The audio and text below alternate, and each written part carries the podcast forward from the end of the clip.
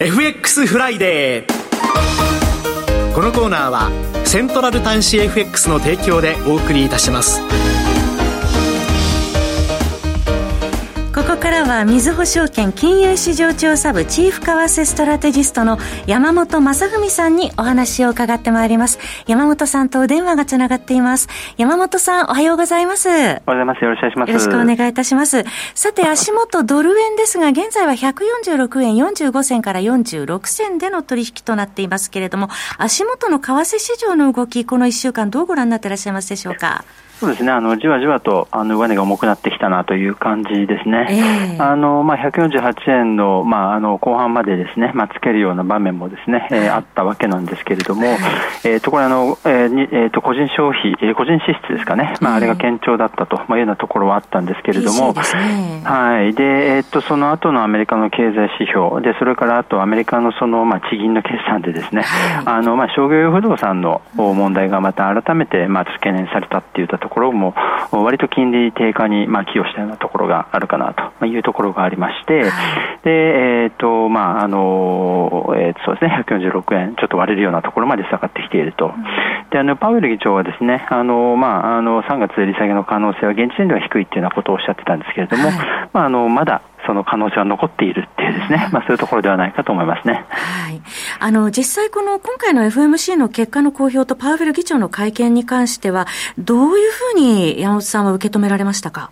そうですね、これあの、まあ、内容は高派と両面あったかなという感じはありますね。えっと、で、まあ、3月、まあ、あの、えっと、えっと、記者会見でパウエル議長が、まあ、3月利下げ現時点での可能性は低いっていったところが、やっぱりちょっと一番大きなあところではあるんですけれども、まあ、一方で、まあ、あの、雇用が、まあ、あの、予想外に悪化すればですね、えー、まあ、利下げの時期を早めるっていうようなところもあったりしましたし、あとはその、まあ、発言の中で、その景気の堅調によるですね、インフレ再加速リスクは懸念していないですね、これはすごく大きかったなと思ってまして、はい、というところでしょうかね。はい、今あの、アメリカではインフレが着実に鈍化していると、はい、だけれども、実体経済が強いので、ひょっとしたらこれが先行きのインフレ再加速、あるいはその想定よりもですね、インフレが上振れてしまうリスクがあるんじゃないかと、まあ、それを、まあ、あのフェッドは気にしているんじゃないかということで、あのまあ、ドルも堅調に推移してたっていうところだったんですけれども、まあ、それがですね、あんまり、まあ、フェッドは気にしてないと、ですから、まあ、インフレが本当に着実に、今も結構、コア PC デフレーターで2.9%まで下がってきてるわけですけれども、さらに鈍化するんだという確信が持てればっていうところなので、まあ、そこにちょっと焦点が移ってきているということですね、はい、雇用とインフレというところに焦点移ってきているというところなんでしょうか。そういうことですね。はい。えー、それでまあ1月の日米欧の金融政策、す、え、べ、て1月出揃ったというところなんですが、ここから戦略考える上では、えー、この注目点、どういうふうに見たらいいんでしょうか？はい、でやっぱりアメリカは、その要は、えーと、利下げ方向でタイミングはいつかというところですね、うん、で日銀に関しては意外と高派だったというところですね、あの上田総裁会見に続いて、主な意見なんかでも、まあ、あの内容が出ていて、そのまあ、最後の最後でしたけど、その潜在一遇のチャンスっていうですね、いう ような発言もあったりしましたんで、えー、もう本当に、えー、春闘とかですね、段階を見極めてっていうところになってきていると。でですから、要は引き締め方向っていうことですね。はい、でで、あと ECB もこれはまあ利下げはその経済指標次第っていうところになってまして、目先はこの GDP があのテクニカルレセッションを回避したりとかですね、あとあの HICP、インフレ率がまあちょっと市場予想がぶれたりっていったところがありましたんで、えー、まあ一旦もうすぐに利下げという感じではなくなったと。やっぱ賃金を見極めっていうところになってきている。ということですね。はい。その FOMC ですが、まあ、利下げの転換はいつかというところも、えー、焦点になっていると思いますけれども、今、5月1日の利下げの織り込み度も90%以上に、えー、超えているというところまで達していますが、山本さんはどう見ていらっしゃいますか？そうですね。あの、3月が、えー、っと、3、まあ、4割弱、4割ぐらいですかね。ねえー、はい。で、えー、っと、まあ、5月はもうほぼ確実というような感じになってきてるわけですけれども、これまだ3月まで時間ありますから、あの、まあ、今晩の雇用統計、えー、それからもう1回雇用統計ありますので。2回ありますもんね。CPI も2回でしたっけ？そうですね、であとそういうそういう意味ではあの、まあ、インフレ率もですね着実にこの0.2%ポイントずつ鈍化したりとかっていうことになったら、ですね、えー、これ、フェドがそのインフレ鈍化の確信度を高める可能性があるということなので、まだ3月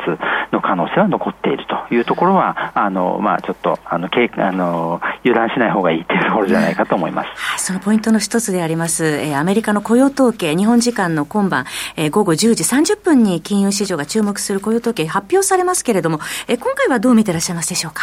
やっぱりそうですね、あの雇用者数の伸びが鈍化するのかどうか、まあ、前回、意外とこの21.6万人というですねあの単月でいうと高い伸びだったんですけれども、まあ、今回は18.5万人へ鈍化する予想なんですが、実はあの10、12月期、これ平均、3ヶ月平均すると16.5万人なんですよね、はい、国分が下方修正されていたりします。はい、いうことなんで、割とその長い目で見ると、意外着実に鈍化している感じなんですよね。これが1、3月期、えーまあ、さらにこの15万人とかにですね、あの下に15万人とか10万人台前半にシフトしてくるっていうことになると、これはもう確実にあの売り下げっていうことになってきますので、はい、そこが注目かなと思いますね、はい、雇用が鈍化していくかどうかに注目したいというところですね。はい、えー、では、えー、来週の為替市場の見通し、注目点、並びに予想レンジなど伺えますか？そうですね、えーと、まずレンジからいきますと、145円ちょうどから148円ちょうどと、まあ、いうふうに見てまして、あのまあ、ちょっと今晩の雇用統計次第、えー、あとは来週ちょっと材料が少ないというところなんですけれども、や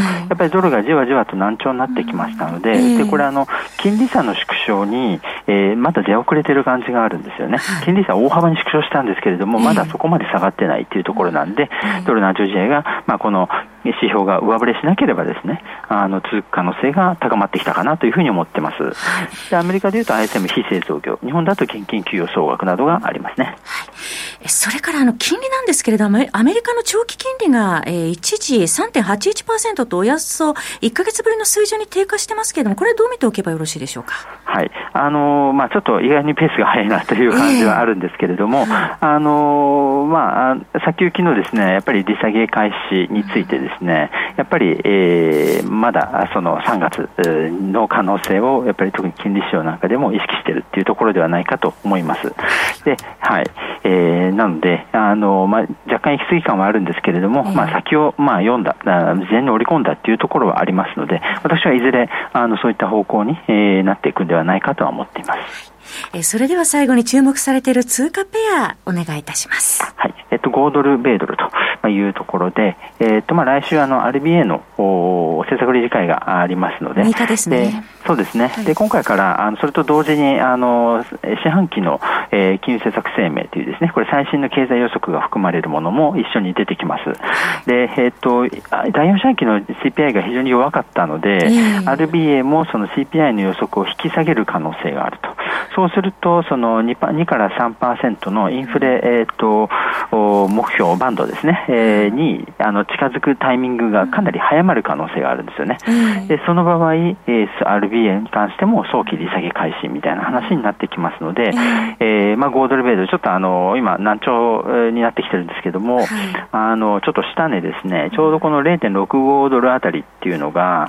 あのそうですね、昨年10月の安値から12月の高値への上昇の61.8%戻しとかなっていて、結構重要なところになってきてるんですよね。はい。で、そこを割り込むと、次は76.4%戻しで0.6412とかいうところがちょっと視野に入ってしまうと。ただ、同価格は堅調ですので、まあ、あの、下落基調に入ったとはまだ見てないですね。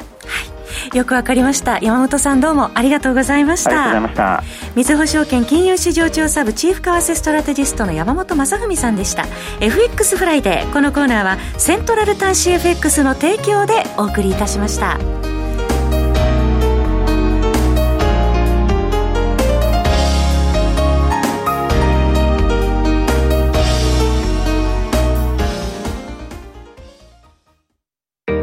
FX 取引では信頼が何より大切と思っているなら、セントラル端子 FX。日本格付け研究所による長期発行体格付けを FX 専業でただ一社取得しています。スマホアプリの使いやすさで選ぶなら、セントラル端子 FX。取引の操作も快適でスピーディー。取引の履歴が様々な形で表示され、チャートやマーケット情報も充実。スマホだけでこんなにいろんなことができる。マーケット情報で選ぶなら、セントラル端子 FX 為。替のスペシャリストがコラムや動画を毎日アップしています。